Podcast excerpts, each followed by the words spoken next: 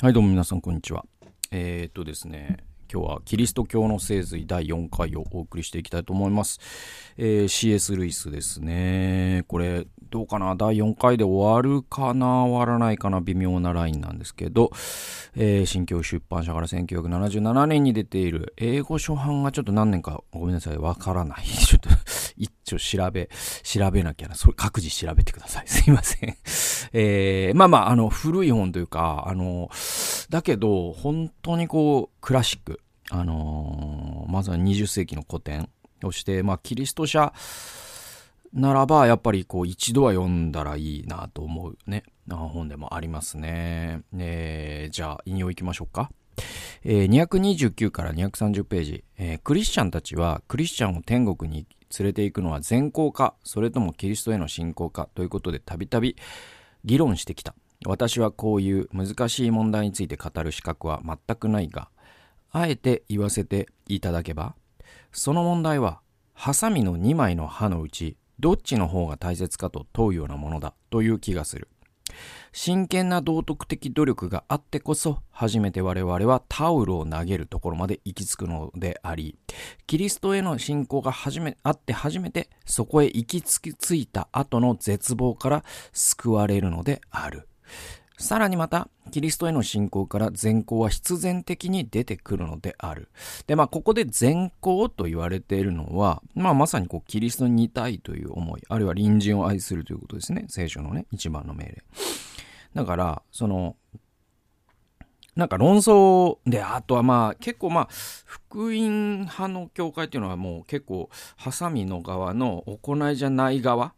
の方が大事だっていう人も多いかとは思うんだけど、だけどやっぱそれに対する反論としてはヤコブ書にね、そのあなたは信仰があるというが、その信仰を見せてみなさいと。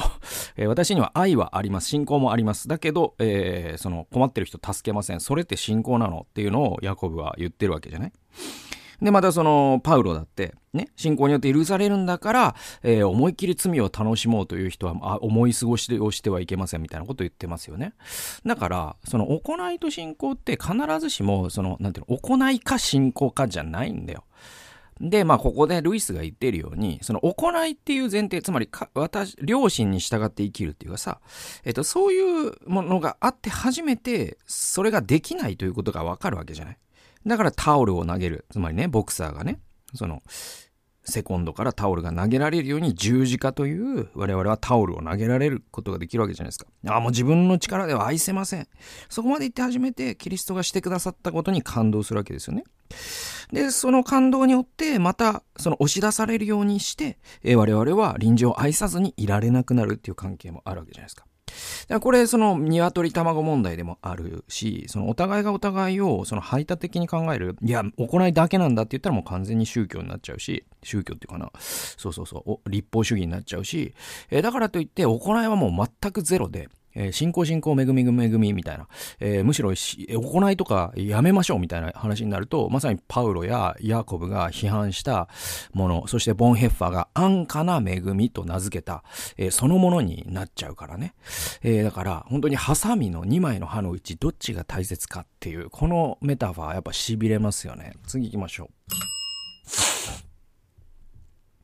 えー、281から282ページでございます。えー、これね、だからクリスチャンって個人主義者であるべきなのか、共同体主義、全体主義者であるべきか、みたいなね、話があって、これね、あの、C.S. ルイスのね、悪魔の手紙っていうね、これもクラシックなんですけど、これのにもね、ちょっと書かれてたことなんですけど、えー、読みましょう。これに反してあなたが誰か他の人が苦しんでいるのに、俺の知ったことではないと言って、なんとか煩わされずに済まそうとするような時、その人は自分とは違うけれども、やはり自分と同じ有機体の一部なのだということを忘れないでいただきたい。彼も自分と同じ有機体に属しているのだということを忘れると、我々は個人主義者になってしまう。また彼が自分とは違った機関、ね、オーガンであることを忘れ、えー、相違を抑圧して、違いを抑圧して、人々をすべて同じような人間にしよう、しようとすると、我々は全体主義者になってしまうだろう。だがクリスチャンは全体主義者でも個人主義者でもあってはならない。これ本当にいいなと思いますね。だから、なんていうかな、これもやっぱそのさっきのハサミのね、どっちの歯が大事じゃないですけど、そのなんか、日本のクリスチャンの中になんか、やっぱ日本的なのはダメだよね。日本欧米はクリスチャンだし個人主義でいいよね、みたいな。なんかそういう欧米、出羽の神みたいなさ、その欧米ではこうだから、なぜなら欧米はキリスト教で、欧米は個人主義で、みたいな。でも日本は人の目気にしてダメだよね、みたいな論、ね、えー、論調って、ある種のなんか欧米かぶれクリスチャンみたいな人に多いんだけど、でも、その人って結局、その共同体っていうものも聖書はちゃんと言ってるっていうことをまず見落としているし、ね。で、だからといって、その、えっ、ー、と、その共同体共同体っていう形で、まさにその戦前の日本のような、えー、みんな同じじゃなければいけないっていうのはもう明らかに非聖書的じゃないですか。だから全体主義者であってもいけないし、個人主義者であってもいけない。このバランスなんですよね。で、この二つの誤りのうち、どちらが一層悪いかということについて皆さんにお話をしたい強い欲望を私は感ずる。おそらくあなた方も私がそれについて話すことを強く要望しておられるのではないかと思う。しかし、それは悪魔の関係である。悪魔の考えである。悪魔は常に誤りを二つ抱き合わせにして、えー、愛、対立するものを一組にして世に送る、送り込むのである。そして彼は我々がその二つのどちらが、えー、一層悪いかを考えて多くの時間を費やすことを常に助長する。なぜそんなことをするのか無論お分かりだろう。彼は我々が一方の誤りを余分に嫌うのを利用して我々を少しずつもう一つの誤りの中に引きずり込もうとするのである。が我々は騙されてはならない。私たちは目をしっかりと目標に結びつけて、この二つの誤りの間をまっすぐ通り抜けていかなければならない。このことを除いては、それらの誤りのいずれにも私たちは全く関心を持たないのである。だから、より個人主義と全体主義、どっちが悪いんですか、ルイス先生みたいな。でも、それをそれに私は答えないって言うんですよ。なぜなら、まさにそういう質問こそ悪魔が最も利用する質問なんだと。でね、49対51でやっぱ全体主義の方が悪いですって言った瞬間、個人主義の悪さが見過ごされちゃうんですよね。これ逆もしかりですよね。で、悪魔はそうやって悪いものをセットにしてどっちが悪いと思うみたいなことをやって、それを考えてる間にどっちかに引きずり込まれていくっていうことを悪魔いつも利用するから、我々はこういったことに関しては2つの全く真ん中、どちらとも付き合わない。私は個人主義とも付き合わない。全体主義とも付き合わない。ただただ主を見上げて、えー、聖書的人間観を目指していく。こういう態度でいきましょうやという。で、悪魔の手紙というですね、C.S. ルイスの、えー、著作を読むと、まさにこういう考え方で、なんていうかな、あのー、サタンと戦いながら生きるのが、あキリスト者なんだなっていうことがよりよくわかるかと思います。次行きましょう。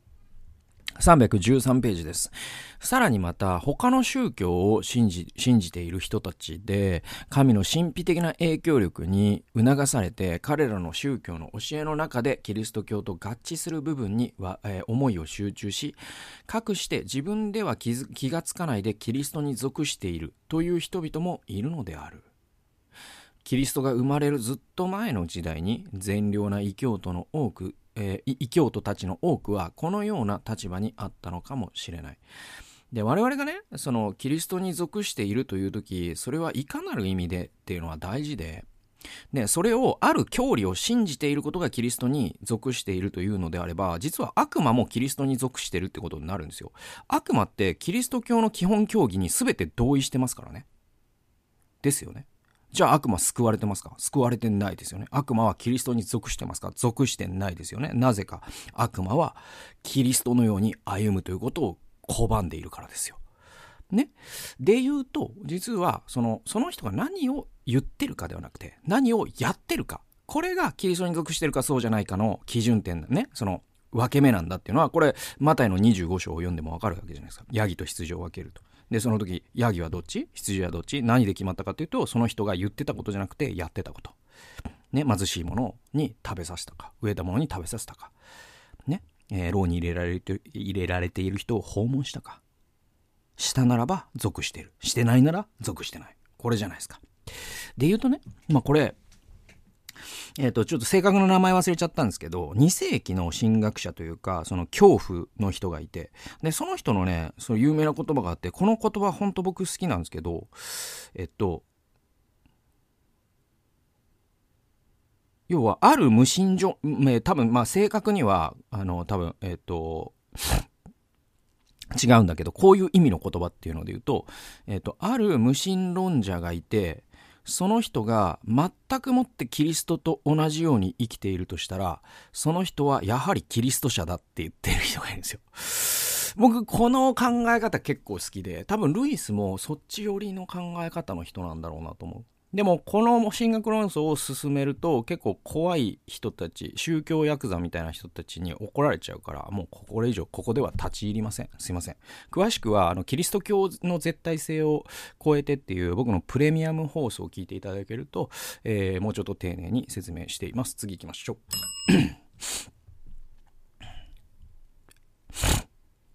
えー、337から 339ページです。えー、私というものは、その生来の意味においては、私が希望的に考えているほどの人格ではない。いや、人格と呼べるような代物ではない。私と言われているものの正体は大部分、いとも簡単に説明できるものである。私が心をキリストに向け、彼の人格に自分を捧げるとき、その時初めて私は自分自身の本当の人格性を獲得し始めるのである。で、これは、あの、マルティン・ブーバーという神学者がね、えっ、ー、と、我汝っていう、ね、私たちは我だと。で、汝、神という汝に対して我汝関係になるときに人は初めて汝に、えっ、ー、と、我になるんだみたいな話があるのよ。で、このマルティン・ブーバーの論っていうのは結構有名で、多分それを、えっ、ー、と、ルイスなりにリフレーズしたのがこの箇所なんですね。で、えー、私は初めに神のうちには3つの人格があると言った。もう一つ、もう一歩突っ込んで言うと、神の人格以外には、どこにも本当の人格は存在しないのである。あなたの自己を神に捧げない、えー、捧げない限り、あなたは本当の自己を持つことはできない。お互いに似たり寄ったりという類似性が最も多く見られるのは最も自然な人々の間であってキリストに献身した人々の間ではない。古来の名だたる暴君や征服者たちはこちらが退屈してしまうほどみんな実によく似ている。これに反して聖者たち、まあ、つまり劣勢したねカトリックの聖人たちですねはみんな違った姿で輝いているではないか。これ本当にいい箇所ですよね。からその、なんかね、その、まあ今もう若い人にはもういないと思うけど、結構なんていうのかな、その、ある時代の僕よりもっと上っていうイメージなんですけど、ある時代の日本人の、なんかね、わかんない。どういうものに影響されてそうなのかわかんないけど、なんか宗教を信じるということをすごく下に見る人たちっていうんです。男性に多いんですけど女子供がやることだみたいなのもそうだしなんかもう知識を得れば当然無神論者になるはずだみたいな、そういう、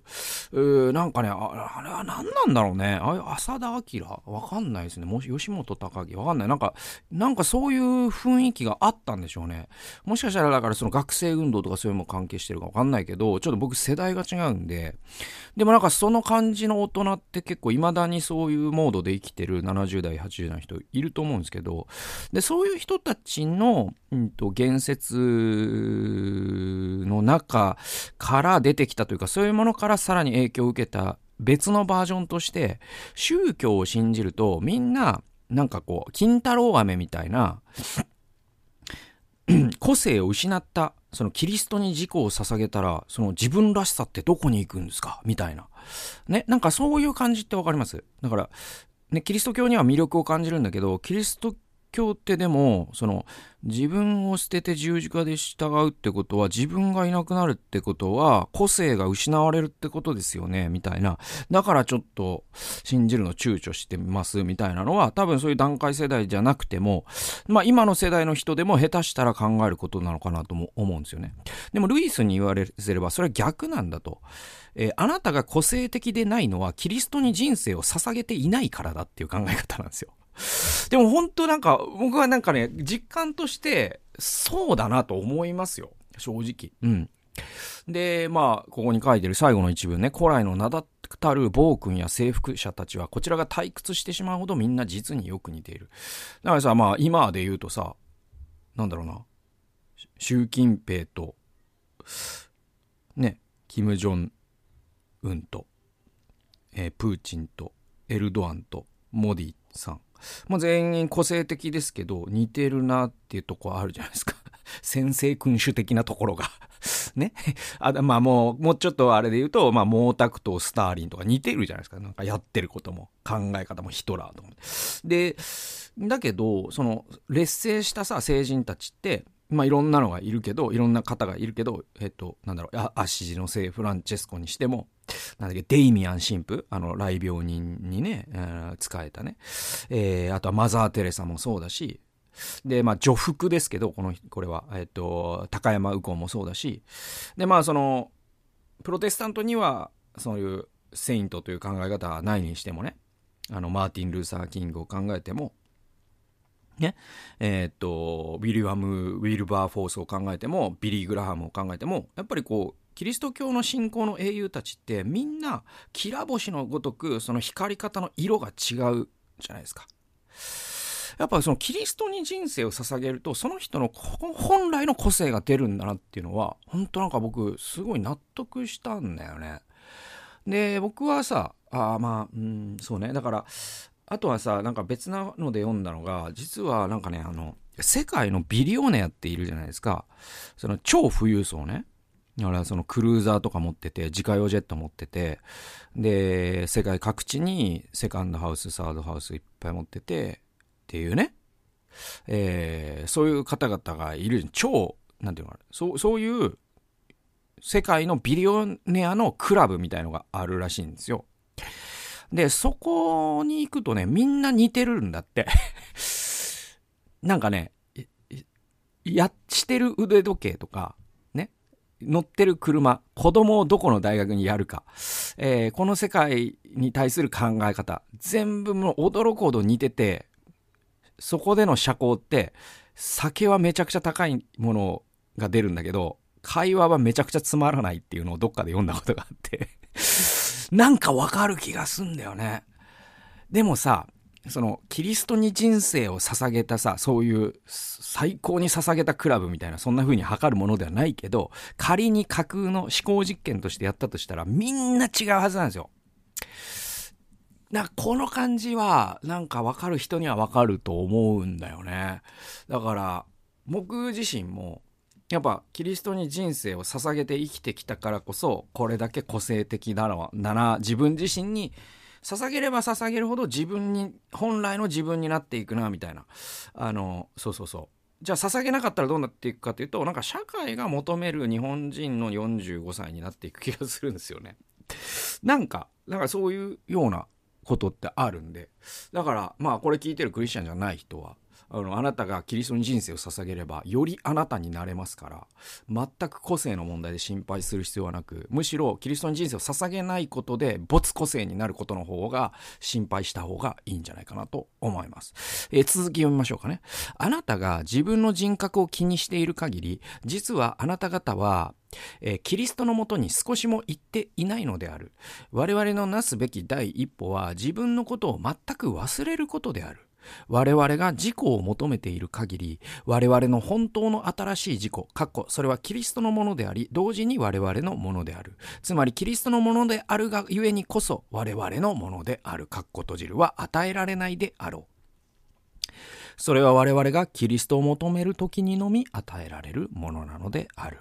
自己を捨てなさい。そうすればあなたは本当の自己を見出すであろう。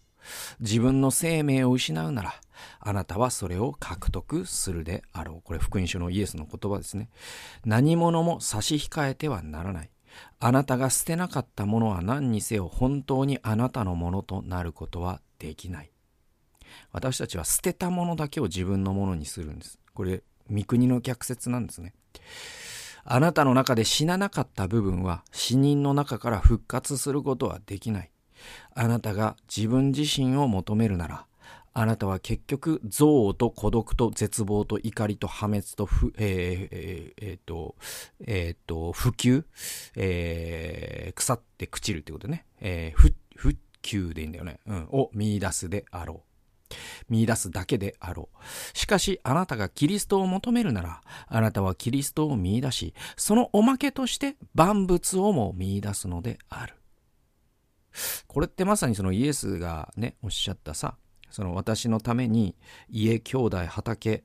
えー、を捨てたもので、ね、その、えー、えー、っと、なんだっけ、えっと、私の、えー、ためにそれらを、えっと、得ようとするものはそれを失い、私のために家、兄弟、畑、これらを捨てたものは、ね、永遠の命を得、さらに加えて、え、家、兄弟、畑を得るであろうってイエス様おっしゃってるじゃないですか。これ逆説なんですよね。キリストのために我々がそれを捨てると、我々は本当の意味でそれを見出すんです。我々がキリストのためにもったいないと思ってキープしてると、それをも失うし、命をも失うんです。これ、君国の原則なんですよね。だからその、じゃあ失うもの、〇〇を失うっていうのはそれは何か。もちろんいろいろあるでしょう。キャリアっていうのもあるかもしれない。結婚っていうのもあるかもしれない。お金っていうのもあるかもしれない。地位っていうのもあるかもしれない。ね。えー、プライドっていうのもあるかもしれない。あるいは自意識とかね。そういったものもあるかもしれない。そういったもの我々が死んだ度合いに応じて我々はそれを実は逆説的なんだけど手に入れるんですよね。非常に眼畜に富んだね、えー、話だと思いますね。最後の引用いきましょうか。私たちの339ページですね。私たちの社会生活においても、他の人々に対して自分がどんな印象を与えているかなどということを忘れてしまわなければ決して良い印象を与えることはできない。文学や芸術についても同じこと。独創性ばかり気にしている人は独創的なものを創作することはできない。これに反してただ真実をかっこそれがすでに何回語られたかなんていうことは少しも頓着せずにかっこ閉じる語るなら人は十中八九まで自分では気づかずに独創的になっているのである。このくだりいいですよね。で、このね、箇所ね、実は、ティモシー・ケラーさんのこの世界で働くということという本をですね、ずいぶん前に僕ビブリオバトルで紹介したんですけど、その中にもえー、このくだりがそのまま引用されていました。えー、本当にその通りだと思うんですよね。ね。個性、要はなんか、まあ、なんていうの、あの、個性的であろうとする、ハンデをしたような人たちってわかります？なんか、そのね、私って個性的でしょっていう、言ってる、奇抜な格好や話し方や、ね、文章を書いたり歌を歌う多分日本に2万人ぐらいいるんだろうなっていう子であ若い子であったりとかね。俺にしかこの理論は分からんと言ってるね、段階世代の退職したなんか小難しい理論をねこねくり回した、えー、多分日本にそれも2万人ぐらいいるんだろうなというおじさんとかっているじゃないですか。でもその人たちって結局独創性を求めてるゆえに非常に逆説的に陳腐なものになってるんですよ。だけど、ここにも書かれているように、ただ真実を求めて、それが誰かと被るとかも全然関係なく、ただただそれを語り続けてる人って、多分逆説的になんだけど、独性、独創的になってるんですよね。なんか、まあその最後の2つの引用は特にやっぱそのルイス特有のその逆説の神の国の逆説っていうものを非常にこうパラドックスですよね。うん、失うものは得る。ね、個性を求めると没個性になる。ね、こういうですね、神の国のパラドックスっていうものをですね、すごい語るのにもすごく、えー、ルイスっていう人は非常に重要、えー、なんだろう、上手な人だったんだなっていうのがわかるし、えー、そしてまた、まあなんだろう、まあ僕が引用した以外にもえー、とてもですね、まあ、どこを切り取っても非常に ね、素晴らしい えー、ごめんなさいね。えー、素晴らしいですね。あの本であることは間違いないんで。でね、これね、キリスト教の説に何年かな？ちょっと調べたらね、ごめんなさいね。初版だよね。ちょっと調べます。なんかせっかくなんで。えー